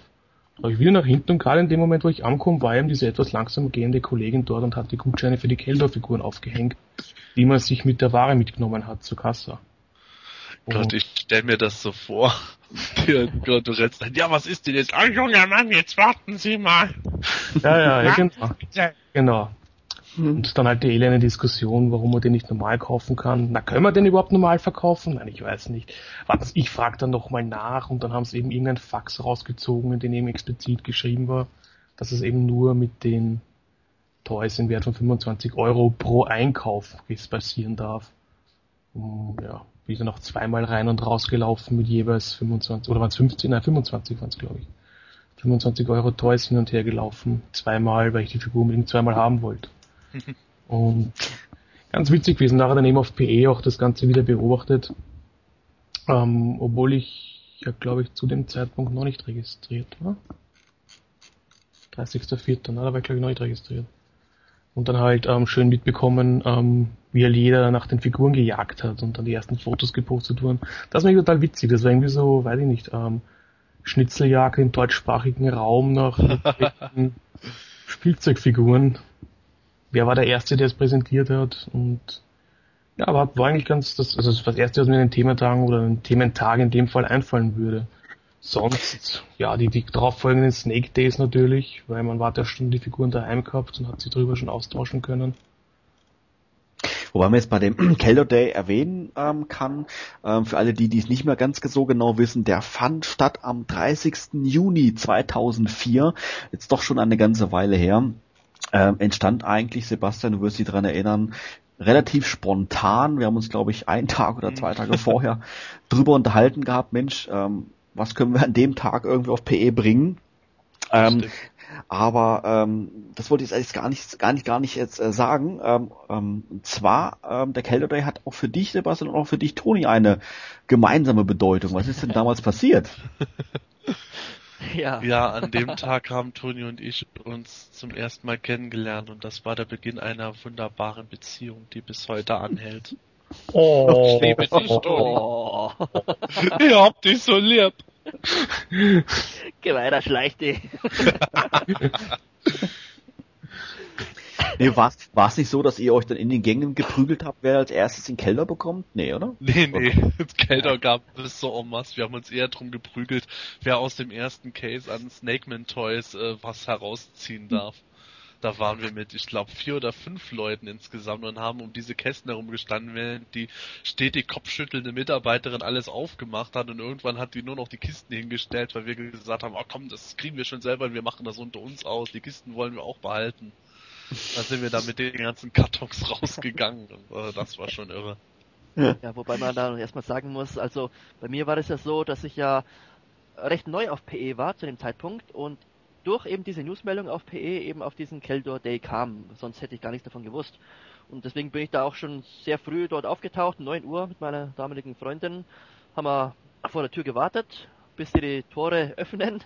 Und da sind wir reingestürzt und das, vorher waren ja noch ein paar andere Leute da, die, also auch andere He-Fans, konnte man irgendwie erkennen, wo dann auch immer. ja, solche Nerds eben. den ersten Blick gesehen. und ja, da stand man dann vor dem Regal und war erstmal wirklich enttäuscht, weil da das ganze alte Zeug rumhing das man irgendwie schon hatte und es war einfach langweilig und da dachte ich mir, ja toll, was soll ich jetzt mir 25 Euro holen, nur wegen Keldor? Und dann bin ich erstmal so ein bisschen durch die Regale gegangen, da kam mir da ein, eine junge Frau entgegen, die kam mir erstmal so bekannt vor. Ich wusste aber nicht, wer ist das? Komisch, woher kenne ich die? Der Tun ja. kennt alle Frauen. ja, deswegen hat die erstmal Probleme. und dann ging ich ein paar Meter weiter und dann stand auf einmal Riley da und den hatte ich eben gleich erkannt wegen, weil wir hatten eben vorher schon guten Kontakt durch PE, aber eben nur schriftlichen. Er war halt wirklich so das Wissenslexikon und ich konnte ihm alles fragen, er hat auf alles eine Antwort gewusst, deswegen. Auch wenn es nicht gestimmt hat. Ja, das ist jetzt egal. Du hast immer geantwortet, das war wichtig. Ja, und so kam, so haben wir uns eben kennengelernt. Und dann kamen wir darauf, ach, das Mädel gerade eben, das war Hot Girl. Deswegen kam sie mir bekannt, bekannt vor. und, Dazu sollte ja. man sagen, Hot Girl ist meine heutige Frau. Ja, wir hatten an dem Tag, ähm, wenn ich mich richtig erinnere, auch so ein, also so ein, so ein Live-Ticker irgendwie auf PE geschaltet gehabt, wo jeder eintragen konnte, ähm, wo er seinen Kelder bekommen hat und natürlich auch Bilder hochladen konnte in seiner Sammlung. Genau. Und das war an dem Tag, glaube ich, schon ganz, ganz spaßig und ich meine auch, dass wir auch ein passenden, äh, passendes Layout da hatten. Mhm. Alles schön in, im Keldor-Look und ähm, hat an dem Tag wirklich Spaß gemacht. Wobei der Keldor Day, obwohl er natürlich jetzt 2004 stattfand, nicht unseren, äh, unsere erste Aktion war, die wir ähm, gemacht haben auf PE. Da gab es vorher schon was. Ähm, ja, an, angefangen hat das Ganze natürlich mit den legendären Samurai Days, die es im April 2004 gab, also ungefähr zwei Monate vorher. Die sind ja zugegebenermaßen aus der Not herausgeboren. Sebastian, erinnerst du dich noch, um was es damals ging? Ja, absolut. Da haben wir mit unseren Reviews äh, richtig durchgestartet gehabt, haben jede Woche ein neues, vor allem 2000X Review gebracht und irgendwann waren halt die Samurai Toys an der Reihe und ich habe mich bei dir gemeldet, hey Manuel, jetzt kommen die dran, aber das sind fünf äh, verschiedene Teile, das heißt, dass wir jetzt am Stück mal fünf Wochen den äh, auf gut Deutsch Blödsinn da äh, in den Reviews hätten, den jeder irgendwo kacke findet. Was können wir denn da machen? Und da sind wir dann auf die Idee gekommen, hey, machen wir aus der Not eine Tugend und äh, bringen jeden Tag eins von diesen Reviews. Auf der einen Seite haben wir es dann schnell durch, auf der anderen Seite Seite können wir das noch schön als Thementage irgendwo bringen. Und zu unserer aller Überraschung ist das auch noch verdammt gut angekommen. Trotz des Themas. Ja, ja, eben, das war ja gerade der Witz dabei. Ich erinnere mich noch, der gängige Tenor war, boah ey, scheiß Toys, aber tolle Thementage. Kurz und schmerzlos. Genau. Ja, und daraus haben sich dann viele weitere, immer größere Thementage auch zu durchaus sehr beliebten Themen entwickelt. Ich da mal so eine kleine Zusammenstellung ähm, gemacht für den Podcast hier. Äh, wenn ich mir diese durchblättere, haben wir eigentlich doch wirklich jedes Jahr ähm, so drei, vier, manchmal fünf verschiedene Aktionen ähm, durchgeführt, um halt uns bestimmten Themen einfach auch gewidmet. Ähm, Toni, welches ist denn ähm, deine Erinnerung an die vergangenen acht Jahre von PE? Oh, das ist echt schwer zu sagen. Es gab einfach zu viele Highlights irgendwie, als als dass mir jetzt ein bestimmtes sofort einfallen würde. Aber ich würde mal sagen, es waren die Classic Days, die mich jetzt am meisten interessiert hatten, weil da wirklich sehr viele Informationen auch für mich zutage kamen, die sehr, die ganz neu waren und es einfach interessant ist, mal auf die Wurzeln der Masters of the Universe zurückzublicken und da hat Riley ja wirklich super Reviews geschrieben und auch der Hauptbericht, es war einfach wirklich sehr informativ. Das würde ich persönlich jetzt mal als mein Highlight sehen. Ja, die Classic Days, die du angesprochen hast, die fanden Ende Juli 2005 statt und ähm, davon haben wir sogar eine Fortsetzung gemacht. Äh, die gab es ähm, ungefähr ein Jahr später, im August 2006 mit den Classic Days 2. Ähm, also mir, für mich haben die Classic Days auch einige Aha-Erlebnisse hervorgebracht da würde mich schon interessieren, sag mal Riley eigentlich, wie lange hast du wirklich an diesen Reviews gesessen? Und ich meine, die ganzen Informationen zu beschaffen, das war doch sicher eine Heidenarbeit, oder? Nö.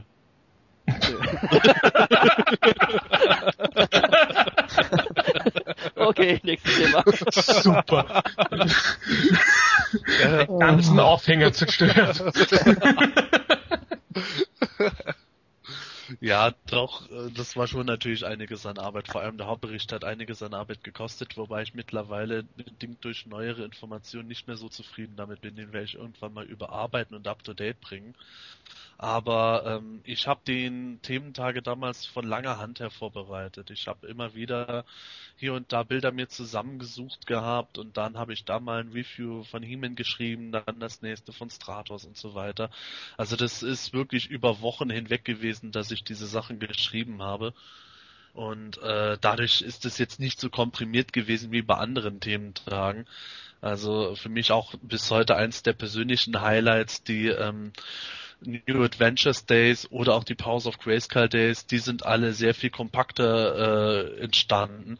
Da habe ich, glaube ich, äh, jeweils den Hauptbericht innerhalb von einem Tag mir zusammen erstellt. Also habe einen Tag lang äh, Bilder dann gesucht und am nächsten Tag den Text fertig geschrieben.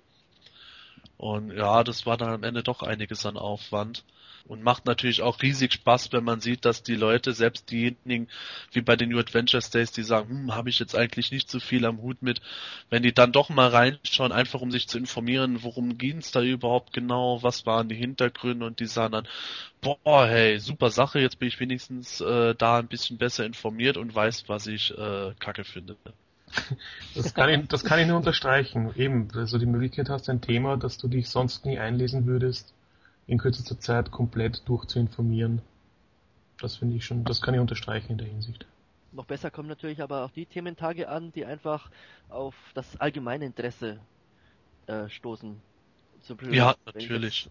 wenn ich jetzt an die Hörspiel-Days denke, also die kamen ja wirklich, ich glaube, die kamen mit am besten an. Eben durch ja. das Thema Hörspiele. Ja, glaube ich auch die waren wirklich verdammt gut dabei. Oder auch äh, Classic Days 2, die sich ja um die wilde Horde gedreht hatten damals. Die kamen ja, auch genau, verdammt an, einfach weil die Horde so verdammt beliebt ist. Das spielt natürlich immer groß mit. Also sowas wie die äh, Princess of Power Days, die auch guten Anklang gefunden haben. Aber die werden natürlich von vornherein nicht so äh, groß aufgenommen wie jetzt äh, Thementage zum Thema, wo die Leute sagen, boah, geil, war ich schon immer Fan von, will ich auf jeden Fall mehr von wissen. Bei so eher unbeliebteren Themen, da muss man die Leute schon eher überzeugen, hey, es lohnt sich mal reinzuschauen. Und die anderen, da weiß man schon von Anfang an, hey, wenn wir das bringen, das haben die schon länger gewollt, die werden auf jeden Fall dabei sein. Bei den Hörspiel-Days, ähm, Toni, hatten wir doch die ersten fünf Hörspiele irgendwo rezensiert gehabt, oder? Ja, doch, genau. Es waren die ersten fünf, also auch, es gab erstmal einen großen Hauptbericht, einen zweiteiligen, über Europa und die Ursprünge und die Anfänge des Ganzen. Und dann hatten wir die ersten fünf Reviews durchgezogen, genau. Das war echt der Anfang der Hörspiel-Reviews.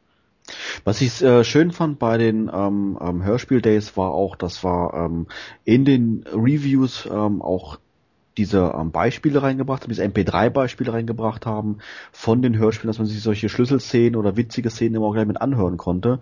Und ich glaube auch, dass wir in den News auch immer ähm, direkt das Artwork, welches von Daimos erstellt worden ist, zu den Hörspielen mit angeboten haben, als Wallpaper und als äh, für Avatare und ja, quasi das ganze Programm mit, mit reingebracht haben, was PE zu bieten hat. Man darf natürlich dabei auch nicht vergessen, großes Interesse haben immer wieder unsere tollen Gewinnspiele. Mhm. Das stimmt. Das stimmt. Auf alle Fälle. Das versuchen wir natürlich auch ähm, bei jeder Aktion, die wir machen, bei jedem Thementag, die wir machen, auch passendes, ein passendes Gewinnspiel zu bieten. An der Stelle möchte ich mich natürlich mal bei allen ähm, Spendern recht herzlich bedanken, wie zum Beispiel auch dem Regensburger Figurenimperium, die uns ähm, regelmäßig mit Sachspenden versorgen, nicht nur jetzt unter bei den Thementagen, auch an ähm, unseren regelmäßig stattfindenden Weihnachtsaktionen und Weihnachtskalender und natürlich auch viele, viele andere Planet Eternia User, die uns mittlerweile ja schon fast schon regelmäßig mit Spenden versorgen und so sicherstellen, dass wir auch in Zukunft immer wieder tolle Gewinnspiele anbieten können. Genau, jetzt wo du es erwähnst, der Weihnachtskalender, Adventskalender, der ist ja auch jedes Jahr wirklich ein Highlight, oder? Würde ich mal sagen. Ich meine, die User, die warten nur darauf. Und wenn das mal nicht, wenn es das nicht gäbe, das wäre ja Katastrophe. Ja, ich glaube, mittlerweile hast du da schon recht. Also, ähm, es ist nicht, ist nicht immer so, dass wir am 1. Dezember pünktlich um 6 Uhr morgens das ganze Ding anfangen. Es kann sich immer ein bisschen mal verzögern. Und das kann schon sein, dass dann morgens schon ab 7, 8 Uhr schon die ersten Anfragen kommen. Wo bleibt denn der Planetarier Kalender? Beziehungsweise schon Ende November äh, Umfragen gemacht werden im Forum, wird es dieses Jahr wieder einen PE-Kalender äh, geben. Ja. Wobei man da auch sagen muss, natürlich sind die Leute dann immer heiß drauf zu sehen, was es wieder für schicke Preise gibt. Da auch nochmal von mir vielen Dank an alle Spender in den vergangenen Jahren und auch die äh, Spender, die noch kommen werden, ist wirklich eine tolle Sache, wie man da immer wieder die Fans glücklich macht, auch wenn wir manchmal nach der Gewinnbekanntgabe ein paar Tage oder Wochen länger brauchen, um alles zu verschicken. Aber ähm, wir haben ja in den Kalendern auch häufig nicht nur Gewinne, sondern auch noch andere Dinge wie besondere Reviews oder äh, irgendwelche Sachen für die Comic Area, einfach kleine Besonderheiten, die eigentlich auch immer recht gut aufgenommen werden. Und äh, das, das ist, glaube ich, eine der großen Sachen, die sich mittlerweile als feste PE-Instanz etabliert haben, dass man im Dezember immer jeden Tag auf PE reinschauen kann. Da gibt's auf jeden Fall was Neues. Das eine ist für den ganz spannend, das andere für den nächsten und das dritte ist wieder für alle toll. Und ich glaube, da ähm, sind die Leute wirklich immer schon, wie Manuel gesagt hat, sehr früh drauf versessen, sonst würden die mit Sicherheit nicht schon im November dann Threads starten. Hey, gibt's das wieder? Bitte, bitte, bitte. Ich glaube, es ist auch wichtig, dass wir jetzt wirklich mal erwähnen, wie dankbar euch wir den ganzen PE-Usern sein können, dass sie einfach immer wieder uns so kräftig unterstützen mit allem und auch durch ihre, sei es durch die rege Teilnahme im Forum oder eben durch, wie du sagst, die Sachspenden oder eben ihre Fanarts, Customs und so weiter. Dadurch lebt doch PE. Ja, absolut. Ganz genau, so ist es. Ganz genau. Ohne die regelmäßigen Besuche, ohne die Einwohner Eternias wäre das natürlich alles sinnlos, was wir hier machen. Und von daher ist natürlich vollkommen recht, Toni. Ja, vielen herzlichen Dank für das, äh, für das äh, rege Interesse, das ununterbrochene Interesse der letzten acht Jahre und äh, hoffe natürlich, dass es auch in den kommenden Jahren erhalten bleiben wird. Christoph, ähm, wie sieht's bei dir aus? Ähm, nimmst du auch regelmäßig an den Weihnachtskalendern teil? Natürlich, wie schon anfangs erwähnt, der Kalender 2000 4 war auch der, warum ich mich angemeldet habe hier, um einfach mitmachen zu können. Gewonnen habe ich noch nie was, aber darum geht es auch im Prinzip nicht. Hauptsache man hat Spaß daran. Und man findet eben neue Kleinigkeiten, die immer, wie Riley schon gesagt hat, neue kleine Gimmicks, die halt eingebaut werden oder präsentiert werden. Es halt immer diese kleine Vorfreude jeden Morgen, wenn du denkst, wow, was wird heute gezeigt? Oder was kann man heute vielleicht gewinnen? Das äh, Interessante an der ganzen Geschichte ist natürlich, was sich äh, mancher Fan vielleicht nicht so bewusst ist, dass ähm, Planet Turn ja doch von, von viel mehr Fans jeden Tag besucht wird. Ähm, die aber nicht am, am Forumsleben teilnehmen. Das wirkt sich immer ganz besonders bei Gewinnspielen aus, speziell natürlich bei den Weihnachtskalendern dass pro ähm, Kalendertür wirklich mehrere hundert Fans äh, mitmachen. Also doppelt, doppelte Einträge gibt es dort nicht. Wirklich verschiedene, mehrere hundert verschiedene Fans teilnehmen. Ähm, und dann natürlich äh, am, am, am, äh, bei der Auflösung des Kalenders dann oft auch Namen auftauchen, die man vielleicht so im aktiven Forumsleben nicht so häufig liest. Aber nicht enttäuscht sein, äh, macht's wieder Christoph, jedes Jahr wieder aufs Neue teilnehmen. Irgendwann wird man vielleicht schon mal Glück haben. Es kostet ja nichts. Genau so ist es. genau so ist es. ja, äh, ich würde mal sagen, so beliebt wie, die, wie der Weihnachtskalender oder so heiß erwartet wie der Weihnachtskalender sind auch äh, regelmäßig unsere Aktionen am 1. April. Der, erste, der letzte, letzte 1. April ist noch nicht allzu lange her. Da haben wir uns ja so einen kleinen Spaß-Podcast gegönnt. Aber ähm, den Aprilschutz haben wir uns eigentlich regelmäßig in den letzten Jahren haben uns immer wieder was einfallen lassen. Ähm, was ist denn dein Favorit von den Aprilscherzen generell, ähm, Christoph? Generell, ähm, der letzte war recht gut, finde ich, recht aufwendig gemacht sogar mit den mit dem Fake Podcast. Was mir recht gut gefallen hat, war diese dieser ähm, vom April 2007 der April-Scherz mit dem geheimen Teamforum und dem Sperren des Usernames im Forum. War auch recht ja. aufwendig gemacht, finde ich. Also da hat man richtig, richtig gemerkt, dass man da was dahinter war. Und am meisten lachen musste ich eben beim allerersten mit Planet Pokémon. War zwar der offensichtlichste, aber trotzdem bekommt von mir eine Spaß eins.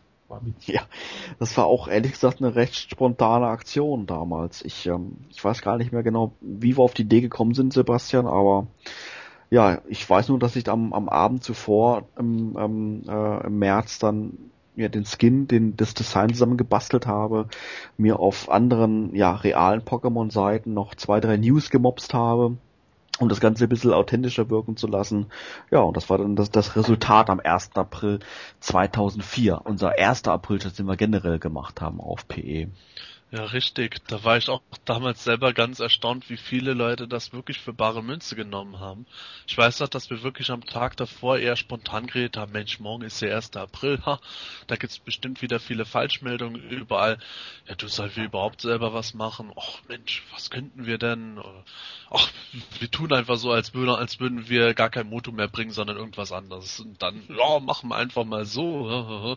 Mal, mal gucken, was da passiert. Ein bisschen Spaß muss sein.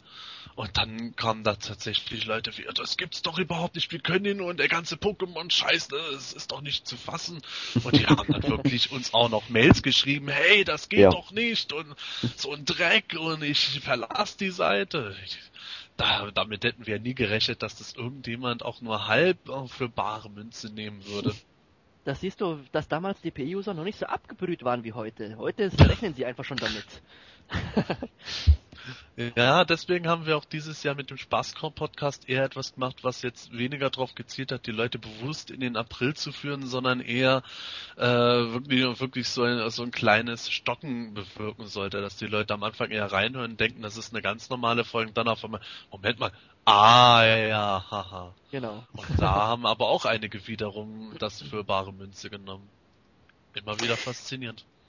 Also ich muss sagen, so Mail-Reaktionen, die habe ich schon, ja, kriege ich eigentlich fast regelmäßig dann zum 1. April. Ähm, ganz gravierend war es bei dem April-Chat, den der Christoph gerade erwähnt gehabt hat, vom ähm, 2007 und zwar wo im Forum ähm, ähm, ja ein Thread aufgetaucht war, wo jeder äh, jeder, ähm, jedes Mitglied seinen eigenen Namen gelesen hat, dass er ähm, gesperrt wurde in dem Forum diese Aktion war ja echt genial. Also ich muss jetzt ehrlich zugeben, ich bin selber drauf reingefallen.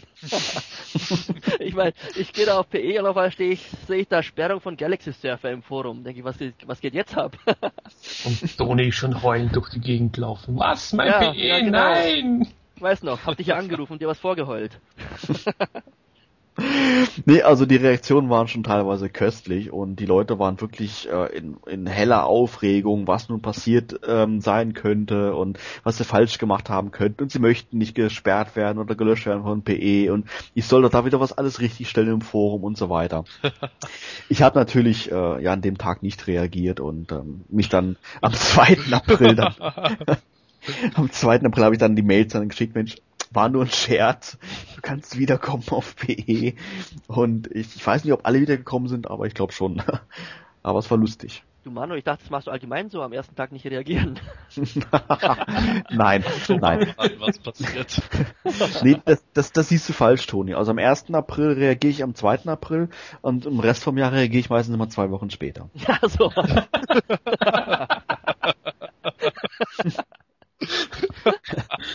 Also das nächste Mal, wenn ich eine E-Mail vom verzweifelten User bekomme, Mensch, was ist denn mit dem Manuel? Der antwortet mir gar nicht, ja, wann hast du ihm denn geschrieben? Ja, vor zwei Wochen. Ah, perfekt, alles im Timing. Dann kommt heute die Antwort. ja, genau. Ja, wobei das mit dem April-Scherz ähm, 2007 ja auch äh, beinahe auf einer wahren Begebenheit gefußt hat. Ich weiß noch, wir sind drauf gekommen, als wir uns unterhalten haben, dass in einem anderen Forum plötzlich sich jemand äh, in ein äh, teaminternes, äh, teaminternes Mod-Forum eingehackt hatte und da die ganzen Sachen auf einer anderen Webseite veröffentlicht hatte. Und für uns war das insofern ganz amüsant, weil äh, es auf Play Turn ja, ja kein ähm, internes äh, Administrations- oder, oder Moderatorenforum gibt, das man hacken könnte. Richtig, richtig. Da haben wir uns ja dann auch noch, ähm, ja, zusätzlich, dass jedes Mitglied seinen eigenen Namen in diesem Sperrthread gelesen hat, so ein ähm, Teamforum geschaltet, was natürlich ganz versehentlich für jedermann sichtbar war. Und haben das auch noch gefüttert dann ähm, mit einigen Threads, äh, ich glaube 25 einer Zahl haben wir uns ausgedacht, mit dem Hintergrund, weil ähm, ja pro Forumseite 25 Threads angedruckt werden, damit das Ganze natürlich auch voll aussieht und realistisch aussieht, haben wir uns dann da mögliche Thread-Titel überlegt gehabt. Und ähm, ich weiß jetzt zwar alle nicht mehr auswendig, aber da waren doch schon so zwei ganz, zwei, drei ganz witzige dabei.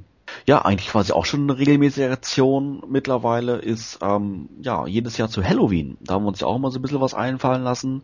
Ähm, da kann ich mich an einer äh, an ein Jahr erinnern, da haben wir dieses süßes oder saures Spiel ähm, implementiert in Planet Eternia, wo man sich gegenseitig Bomben und Kekse verteilen konnten. Erinnert euch da noch? Ja, oh ja. Ganz genau. da gab es dann auch viele Mails im Anschluss. Oh ja, richtig. Vor allen Dingen ähm, gab es da ja keine, ähm, keine Begrenzung bei dem Verteilen von Bomben und Keksen. Und da hat so manch ein User ja wirklich gehörig abbekommen mit zigtausenden von Bomben. Ja. Und ähm, ja, der Gag war natürlich im, Anschluss daran, dass wir unmittelbar nach Halloween dann auch eine, eine Statistik dann veröffentlicht haben, ähm, wer von wem wie viel Süßes und wie viel Saures dann bekommen hat. Ja, ich glaube, darin sind schon Beziehungen und Freundschaften zerbrochen. Meinst du? Ja. also, wenn ich, wenn ich allein an E-Mails zurückdenke, die ich damals bekommen habe, wie kannst du nur? Das war schon Wahnsinn. Da gab es schon das einige beleidigende Reaktionen. Sehr, ja, das wurde sehr ernst genommen dann, als das wirklich enthüllt wurde. Ich weiß auch noch, dass sich manche Bitterböse beklagt haben, dass das überhaupt enthüllt wurde. Nee, ich kann mich nur daran erinnern, dass ein Mitglied auf PE dabei war, der, ich keine Ahnung, 50% aller Bomben bekommen hat, die ganz über, über ganz PE verschickt wurden. Irgendwas. Irgendwas war da mal. Aber der Hintergrund, wie gesagt, ist, dass es da keine Begrenzung gab und ähm, ja, die Leute natürlich munter F5 gedrückt haben in ihrem Internetbrowser, um die Seite immer wieder zu aktualisieren und somit immer wieder neue Bomben zu verschicken. Und da war einer halt ganz fleißig. Ja, ach genau, man konnte auch sehen, wer sich selber Keks gegeben hat, oder? Ja, genau. richtig. Das war doch. Genau. Richtig, genau. da haben sich manche ganz schön bloßgestellt gefühlt. Ja. Oh ja, das war die List of the Losers, glaube ich, oder so ähnlich genannt. Irgendwie. Richtig, die haben wir, die haben wir, glaube ich, sogar direkt auf der Forumshauptseite ja. veröffentlicht. Nach dem Motto, guck mal, wer sich gerade selber Kekse gibt. Wow. Oder eben beleidigte Reaktionen wie, ja toll, ich schick dir Kekse und du schickst mir Bomben zurück. ja, richtig. ah, herrlich. Ja, ein, ein weiteres Highlight ähm, war ja, also nicht unbedingt speziell eigene Thementage, sondern mehr eine, ja, eine Aktion innerhalb der, der Thementage. Und zwar haben wir zu Weihnachten ähm, das das Spiel Battle for Eternia stattfinden lassen. Das heißt, äh, User, die Planet Eternia User, haben sich einer Fraktion angeschlossen, der sie angehören möchten. Natürlich, das heißt es den Guten, den Bösen, der Horde oder auch den Snake Man und konnten dann während der Weihnachtsaktion dann ähm, gegenseitig äh, sich angreifen und am Ende der, der Weihnachtssaison wurde dann bekannt gegeben, welche der Fraktion am meisten Punkte ähm, sich erarbeitet hat. Habt ihr, erinnert ihr euch daran, habt ihr da mitgespielt, Sebastian? Ja, ich habe da gelegentlich mitgespielt, soweit es meine Zeit zugelassen hat. Dann hier mal eine halbe Stunde irgendwelche Anfragen, die kamen, beantwortet und gespielt. Meistens auch ganz extrem abgelust. Also die Leute, die waren da äh, schon enorm dabei. Und ich kann mich auch noch erinnern, dass äh, die Snakemen dann am Ende gewonnen haben, oder? Toni? Ja, ich glaube, ich erinnere mich auch noch daran, dass eben die Snakemen die Sieger waren. Ich muss jetzt zugeben, dass ich selber aus irgendeinem Grund jetzt nicht so sehr daran beteiligt war. Ich weiß jetzt aber nicht mehr weshalb. Irgendwie war ich verhindert. Warst wieder mit den Mädels unterwegs? Psst. Aber ich meine mich zu erinnern, wir hatten dann beim, bei dem, äh, wir haben das Spiel ja zweimal durchgeführt an zwei verschiedenen Weihnachten. Und das bei der ersten Fassung ähm, haben wir, glaube ich, sogar einen Restart machen müssen, weil einige pfiffige User ähm, ja ein Workaround gefunden haben in der in der Spielesoftware, um ja sich das für ihren Vorteil zu nutzen. Und ähm, ich weiß nicht, was da genau alles vorgefallen ist, aber ähm, ja, im Sinne der Gerechtigkeit haben wir dann, glaube ich, das Spiel irgendwie äh, Mitte Dezember rum dann nochmal neu, neu gestartet. Das heißt, die bisherigen Punkte gelöscht und als Sieger, ich glaube, da habt ihr beide recht, ging dann letztendlich dann die Snake Man dann hervor. Ja, ich glaube, das lag auch stark dran, dass äh, die User, die sich bei den Snake Man angeschlossen hatten, auch wirklich teilweise nonstop da unterwegs waren und gebettelt haben, wie es nur ging. Also da waren am Ende richtige Battle for, for Eternia Profis am Werk. Wenn du da schon eine Anfrage gekriegt hast, ich wusste schon, oh Gott, da werde ich jetzt sowas von platt gemacht. Weil die, die haben das ja wirklich so exzessiv gespielt, dass sie dann wussten in jeder Situation, wie sie reagieren mussten. Ja, das hat mich ehrlich gesagt auch ziemlich überrascht, dass äh, ähm, ähm, ich habe versucht, das Ganze natürlich so abwechslungsreich wie möglich zu machen mit Zufallsalgorithmen und sowas alles dahinter, aber das war anscheinend nicht genug. Ähm, es hat wirklich nur ja, ich würde mal fast behaupten, wenige Stunden gedauert, bis mein, äh, mein Algorithm, Algorithmus dahinter irgendwo durchschaut worden war und man genau wusste, welche Taktik man anwenden muss, um, sag ich mal, mit höchster Wahrscheinlichkeit zu gewinnen. Ich glaube, ein Jahr später haben wir dann ähm, das ganze Spiel nochmal stattfinden lassen auf, auf Planet Eternia, hier mit etwas anderen ähm, ja, spielerischen Möglichkeiten. Unter anderem erinnere ich mich, dass man unter verschiedenen Waffen auswählen konnte und auch verschiedene ja, Rüstungen auswählen konnte. Und ähm, ja, je nachdem, wie sein ähm, der Kämpfer gegenüber seine Wahl getroffen hat, hat man halt ja gewonnen oder verloren. Ich muss sagen, ich war da wirklich nie, nie, nie wirklich gut drin. Ich habe meistens verloren bei dem Spiel, aber da waren dann auch von vornherein oder relativ schnell wieder Leute dabei, die da die optim optimalen Weg sich raus erkoren hatten, um ja möglichst schnell zu gewinnen. Das siehst du aber wieder, wie es auf PE so ist. Wenn es ums Kämpfen geht, sind alle gleich mit bei der Sache. Und das liegt einfach am Kern der Sache, nicht wahr? Dieses Masters of the Universe ist doch einfach nur Gewaltspielzeug. das kann sein. Da siehst du wieder die Nachwirkungen von unserem Kinderspielzeug. Ja. Ja, aber ist doch praktisch. Die Leute sind vorbereitet. Sollte irgendwann doch mal wieder der Russe über die Grenzen kommen, dann sammeln wir die alle über PE und dann äh, stehen, stehen die als eine geeinte Front mit ihren ganzen Plastikwaffen. Ja, und wer gewinnt? Die Snake Man. Ja, genau. Super.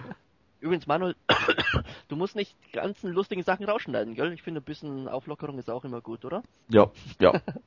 ja, ich will, ich will mal gucken, wenn ich, wenn ich das ganze ernst jetzt nur nehme, komme ich bloß auf 30 Minuten. das ist ja das Problem. Also, Toni, ich werde, ich werde quasi gezwungen, das drin zu lassen. Ah, ah, verstehe. Ja, damit wären wir wieder bereits am Ende dieser Folge vom Himalischen Quartett angelangt.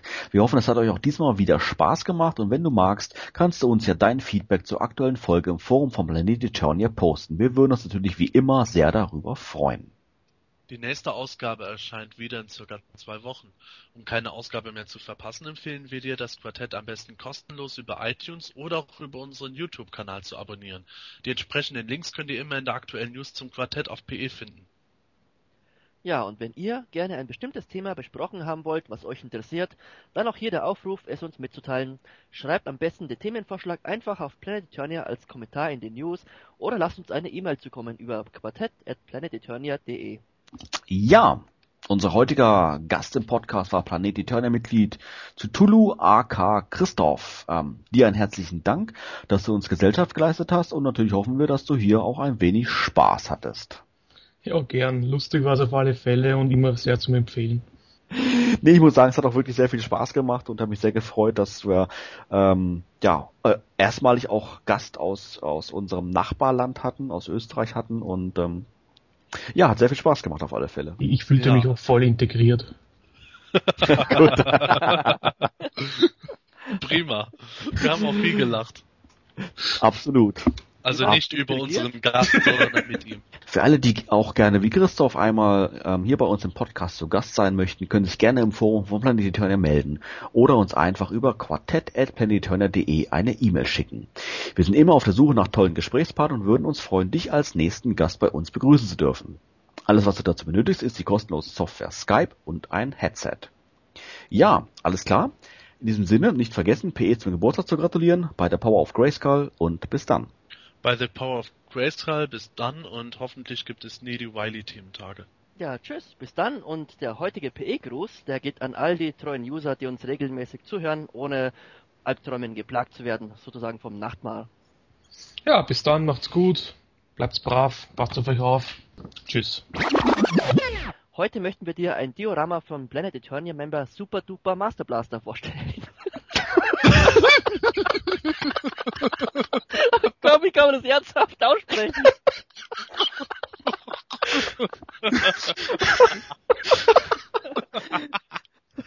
Das war jetzt echt super. Ja, ein tolles, tolles Custom. Ich weiß, das kommt in die Outtakes. So, ich hol mir jetzt ein Bier.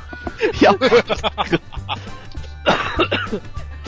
oh, wir kommen die Tränen.